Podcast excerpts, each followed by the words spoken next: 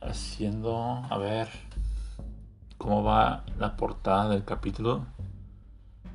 Ya la tengo acabada. Ok. Bueno, ya. ¿Cómo están? ¿Cómo están todos? Espero que estén muy bien y que esta semana les vaya de lo mejor, de lo mejor, chingón. Chingoncísimo. Y, y estuve investigando ayer porque no sé si hayan escuchado el capítulo de, de la radio web del que les publiqué en, el canal de Telegram. Ahí lo pueden escuchar. Y me lo comentó este Plasma, que si yo había visto lo, de este caso. Y yo pues, yo le dije, pues que yo no mal leí el título. yo no me metí ni le, ni le, ni le tomé importancia. Y entonces, este, pues ya fui analizando, ya fui viéndolo más a fondo y dije, no, pues de esto pueden salir más casos, ¿no? Más explicaciones, no sé. Entonces, yo escribí de mi parte, aquí tengo este documento que yo lo escribí ayer, precisamente, y pues por eso las desveladas. y ahorita tengo, mucho sueño. Creo, creo, que me voy a echar un coyotito de unos 20 minutos más. No, man, al rato, yo mejor ya, ya en la noche, ya que se hagan como las 8. Y bueno, aquí este es de la, la explicación de la fiscalía para exonerar a Salvador Cienfuegos, acusado de narcotráfico. Ok. El ex secretario fue investigado por delincuencia organizada con fines de delitos contra la salud, acopio y tráfico de armas y operaciones con recursos de procedencia ilícita. La Fiscalía General de la República publicó el expediente donde detallan los procedimientos que llevaron a decidir que no exigirían acción penal contra el general en retiro Salvador Cienfuegos Cepeda. Entre los documentos se encuentran el acuerdo de no, ejercicio de la acción penal contra carpeta de investigación en la que se documentan las, bueno, voy a leer la carpeta de investigación. Fed Seido Hueitia NAI 002, bueno, está muy largo en la que se documentan las razones de la Fiscalía para exonerar al general en retiro por investigaciones de delincuencia organizada con fines de delitos contra la salud, acopio y tráfico de armas y operaciones con recursos de procedencia ilícita. Mm. En primer lugar, destacan que la mayoría de las pruebas aportadas por las autoridades estadounidenses en 743 páginas, al parecer, son conservaciones a través de BlackBerry, en las que sujetos supuestamente cienfuegos y posibles narcotraficantes intercambiaron información que lo incriminaría. No obstante, apuntó la, la FGR es imprescindible como lo exige nuestro sistema legal que en principio quede claro el mecanismo de obtención de esta información para que ésta pueda ser valorada legalmente. Perdón.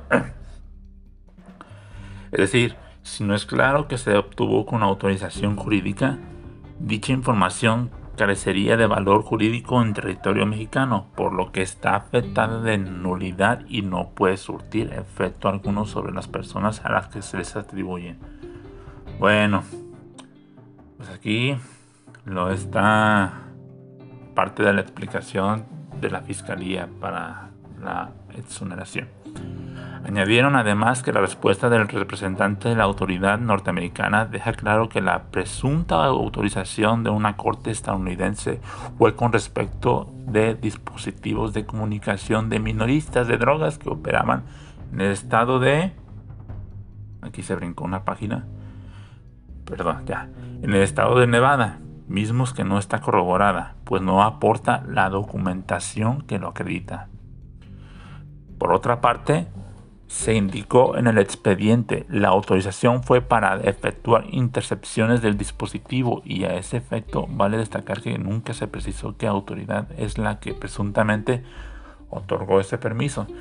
ni se aportó la documentación que acreditaría quién lo otorgó, lo que imposibilita dar valor jurídico alguno a cualquier intervención telefónica que en esos términos se hubiese realizado.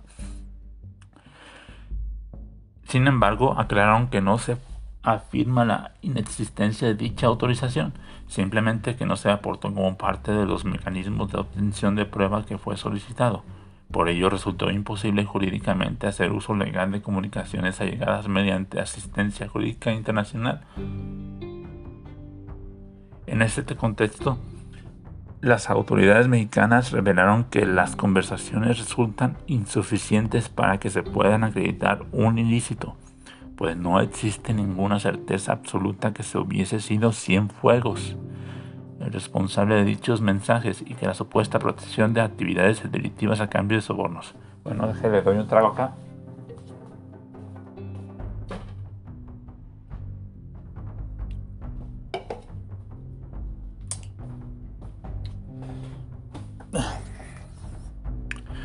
Volvemos. Aunado a lo anterior, aseguraron que los llamados BlackBerry mismos que permiten el sistema de comunicación por PIN no cuentan con datos o pruebas que hayan sido utilizados por el ex secretario, como lo informó la propia Secretaría de la Defensa Nacional. Oye, a ver, me, brinqué mucho. Déjalo busco porque le vi en el con los con las flechitas y pues se brincó. A ver, a ver, a ver.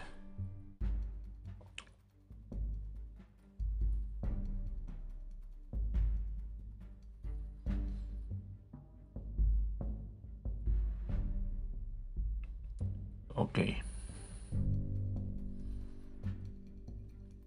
Ya está. De la Defensa Nacional.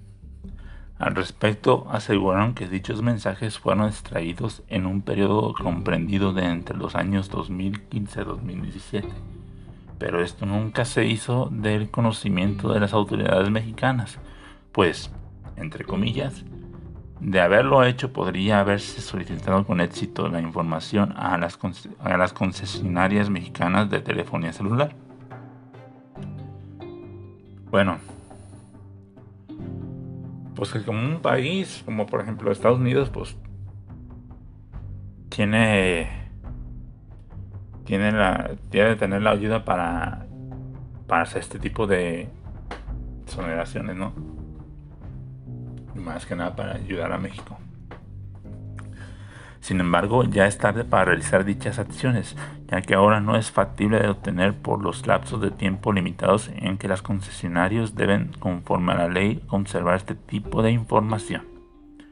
A ver. A ver, a ver, está muy larguito lo que yo escribí. De acuerdo con el documento, las concesionarias están obligadas a conservar los datos para consultar y entregar a las autoridades por 12 meses, además de 12 extras en sistemas de almacenamiento, es decir, se les guarda la información telefónica por 24 veces. O sea, ¿ya están mis llamadas o qué? Además, aseguraron que la Sedena informó que no cuentan con registro ni evidencia documental de que se le hayan asignado números telefónicos y equipos celulares de la marca BlackBerry ni la de sus familiares. Sobre los mensajes en los que los presuntos criminales hablan del general a través de una descripción, las autoridades mexicanas aseguraron que no coinciden realmente con la fisionomía del exfuncionario público. Ok, ok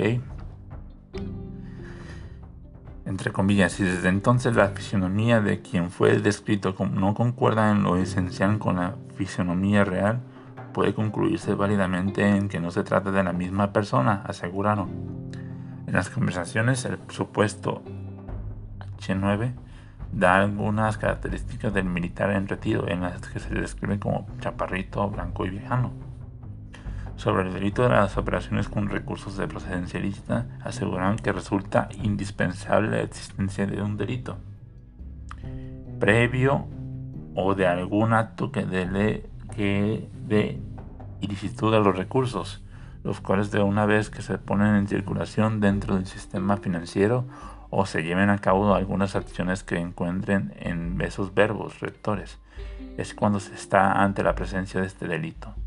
Sin embargo, apuntaron que no se advierte que el indiciado haya participado en la comisión de algún delito y por ende no hay indicios razonables que nos hagan presumir la ilicitud en los recursos con que pueda contar. Ante la ausencia de datos de prueba acerca de que acerca de que haya recibido recursos de parte del grupo delictivo ya indicado.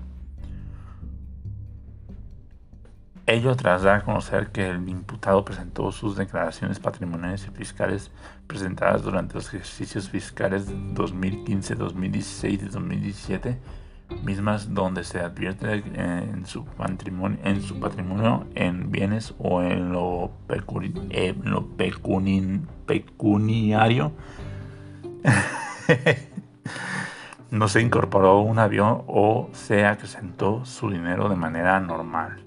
Bueno, esto fue lo que lo que yo escribí aquí pues basándome en una nota que vi por ahí en una página de internet en donde pues, pues se da la explicación de la, de la fiscalía perdón de la fiscalía para exonerar a Salvador Cienfuegos no sé ustedes qué piensen denme su opinión bueno, este está más largo, pues, porque todavía falta una página, una página más. Este. Si es una. No, son como 10 páginas. 10 páginas más. Y este. Y ya para no serla tan, tan largo, o sea. Eso es la, la explicación, ¿no? Eh, cuéntenme, mándenme un mensaje de voz aquí en Anchor o este un mensaje personal en Telegram no sé compártanlo en redes sociales y a ver qué piensan de todo esto no más que nada para saber sus opiniones. Esta es mi, mi opinión. Y pues bueno qué más les voy a hacer ah sí ah sí. Vamos a hacer. Pues no tengo nada que hacer ahorita, no tengo nada que hablar más que de esto. Y acabando de, de subir el capítulo, voy a, a ponerme a trabajar los demás temas. Que son fácilmente de lo que yo saco, son como tres temas de lo que voy a hablar, ya sea de diferente tema, de, de política o de otra cosa. De esos de esos tres temas, yo nada más saco de tratar uno donde tenga más relevancia. Eh, pero de esos tres temas me llevo como una semana eh, investigando del tema y elaborando todo para que salga en el capítulo del podcast. Y ahorita, pues ahorita me voy a poner a hacer lo de lo del este, del, ¿cómo se llama? la portada del capítulo. Y pues, sí, más que nada, pues eso, pues eso es lo que les iba a decir. Ah, otra cosa. Voy a poner una recomendación aquí para los que son gamers. Este, yo sé que es ya es pasado este juego, pues, porque pues yo no lo jugué, he jugado. Este, y es el juego de Resident Evil 2, el remake. Ya he jugado en mis años cuando estaba más chiquito eh, Resident Evil 2, tanto en Nintendo 64 como en PlayStation. Y pues la verdad este remake, la neta, o sea, el, el estudio que lo desarrolló, se la rifaron. Se la rifaron. Conservaron la esencia en sí del juego original en el remake. Mis respetos. Y tiene una buena jugabilidad, tiene una, un buen sistema de disparos y el menú de selección de elementos, objetos, puta simplificado, pero muy optimizado. Me encantó. como digo, yo sí, yo siento que es tarde para hacer esta reseña de, un juego que ya salió ya, ya meses. y pues bueno, pero eso es mi, mi, mi reseña rapidita. Me encantó. Este, jueguenlo para los que tienen el juego ya, ya en físico.